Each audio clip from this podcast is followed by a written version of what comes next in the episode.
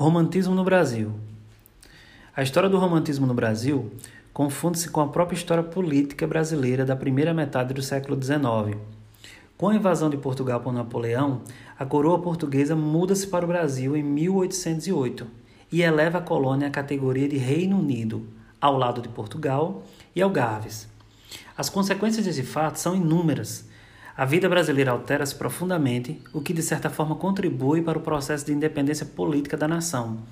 Nesse sentido, o romantismo brasileiro nasce das possibilidades que surgiram com a independência política em 1822. Os artistas e intelectuais são tomados por um sentimento patriótico e nacionalista que vai se manifestar através do indianismo, a imagem positiva idealizada do indígena fornece o orgulho de uma descendência nobre Regionalismo, ou seja, um regionalismo romântico, procurou afirmar as particularidades e a identidade de diferentes regiões do país, e a natureza, que é identificada como pátria, assim, os fenômenos naturais são trazidos e representativos da grandeza do país. A poesia romântica da primeira geração, que era nacionalista, tem como destaques Gonçalves de Magalhães, que foi o introdutor do movimento e publicou a primeira obra romântica brasileira, Suspiros Poéticos e Saudades, de 1836, e Gonçalves Dias, que consolidou o romantismo como uma produção poética de qualidade, e entre seus principais temas de sua poesia, o indígena, a natureza, a pátria e o amor. Após a transferência da família real para o Brasil, em 1808, o espaço urbano, especialmente do Rio de Janeiro, sofreu muitas transformações. A elite rural passou a estabelecer-se nas cidades que se modernizaram a fim de acomodá-la. Ao mesmo tempo, a recém-surgida imprensa possibilitava a divulgação de obras literárias. Paralelamente, após 1822, os intelectuais brasileiros procuraram consolidar a independência inspirados pela atitude contestadora e pelo espírito livre dos primeiros românticos europeus, os artistas aproveitaram a tendência nacionalista do movimento para produzir uma arte que expressasse a identidade nacional. O teatro romântico. A nova configuração das cidades brasileiras impulsionou a atividade teatral e a produção de textos dramáticos. A primeira peça nacional, José, ou O Poeta, foi escrita por Gonçalves de Magalhães e encenada em 1838.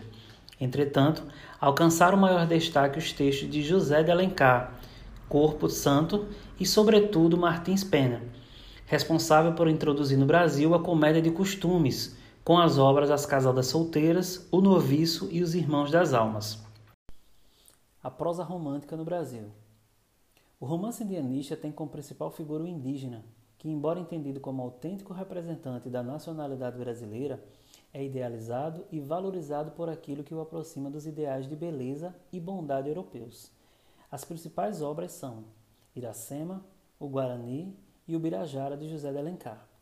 Por apresentarem personagens reais e por registrarem costumes dos povos nativos, alguns romances indianistas podem ser considerados históricos. Entretanto, tal classificação é mais adequada às narrativas que reinterpretam episódios da história do Brasil desde o início da colonização, com ênfase na posse de terra pelos portugueses e no alargamento das fronteiras, como as Minas de Prata e a Guerra dos Mascates, ambas de Alencar. A partir das abordagens das particularidades da vida nas cidades, surge o romance urbano. Em A Moreninha, de Joaquim Manuel de Macedo, um dos romances mais conhecidos do período, lê-se um registro da vida burguesa com foco nas experiências dos jovens estudantes. Já em Memórias de um Sargento de Milícias, de Manuel Antônio de Almeida, propõe um retrato crítico da classe média carioca ao mostrar o protagonista da obra como um malandro ou anti-herói moderno constituído de defeitos e virtudes. O romance regionalista, por sua vez, valoriza as diferenças sociais e culturais das várias regiões do país. O Visconde de Taunay, considerando seu principal representante, ambienta sua obra Inocência no Mato Grosso. Embora menos influenciado pela fantasia, o romance é marcado por características típicas do romantismo, como o amor impossível e o conflito bem versus mal. Bernardo Guimarães, outro expoente da prosa regionalista, destaca os regionalismos culturais e linguísticos da sociedade interiorana. Em ambos, nota-se a abordagem da realidades distantes dos centros urbanos, menos sujeitos à influência europeia. A, poesia, a poesia romântica no Brasil. A poesia teve grande representatividade no romantismo brasileiro, espelhando o contexto histórico e cultural da época. Ela foi dividida em três gerações. Os poemas produzidos pela geração nacionalista impulsionaram a construção de um ideário brasileiro, exaltando a natureza local e o indígena, que recebia atributos equivalentes de um cavaleiro medieval, como coragem, honra e generosidade. Gonçalves Dias, o principal representante da geração, colocou o indígena como o eu lírico de seus poemas, dando destaque a seus valores e sentimentos. Em Ijucapirama, um poema dramático composto por dez cantos, o poeta dá voz ao indígena, no caso, um pai que condena o filho por chorar no momento da morte, revelando uma covardia inaceitável no contexto da sua cultura.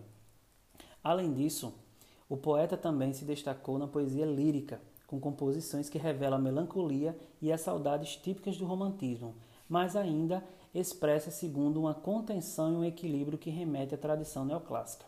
A segunda geração, conhecida como ultrarromântica ou a do mal do século, ou também byroniana, afastou-se do projeto nacionalista e empenhou-se no idealismo e na evasão, com individualismo e subjetivismo exacerbados. Os principais temas explorados eram a morte, a fuga para a infância ou para a natureza e a relação contraditória com a mulher sexualizada e inatingível. O tom variava entre o confessional e o sarcástico, como bem exemplifica a obra Lira dos 20 anos de Álvares de Azevedo, caracterizada pela dualidade entre idealismo e realismo. Na primeira fase estariam contemplados temas como a morte e o erotismo, carregados de culpa, enquanto na segunda seriam vistos temas mais relacionados à vida real, apresentados em tom bem-humorado. A geração condoreira, a terceira e última geração modernista, por sua vez, associava o fazer poético a um compromisso social. Os poetas entendiam que de deveriam iluminar o pensamento do homem comum em relação aos temas sociais de maior relevância, como as campanhas pela abolição da escravatura e pela implantação da República. Castro Alves foi o principal poeta da geração condoreira, o, o chamado poeta dos escravos. Optou por um tom grandioso e emocionou com o intuito de convencer os leitores da injustiça social. Meu Deus do céu. A geração condoreira, ou geração social, a última geração do romantismo brasileiro, por sua vez, associava o fazer poético a um compromisso social. Os poetas entendiam que deveriam iluminar o pensamento do homem comum em relação aos temas sociais de maior relevância, como as campanhas pela abolição da escravatura e pela implantação da república. Castro Alves foi o principal poeta da geração condoreira o chamado poeta dos escravos. Optou por um tom grandioso e emocional com o intuito de convencer o leitor das injustiças sociais. Em sua poesia amorosa, Castro Alves fugiu da conduta dos outros poetas românticos, retratando mulheres mais concretas e sensuais.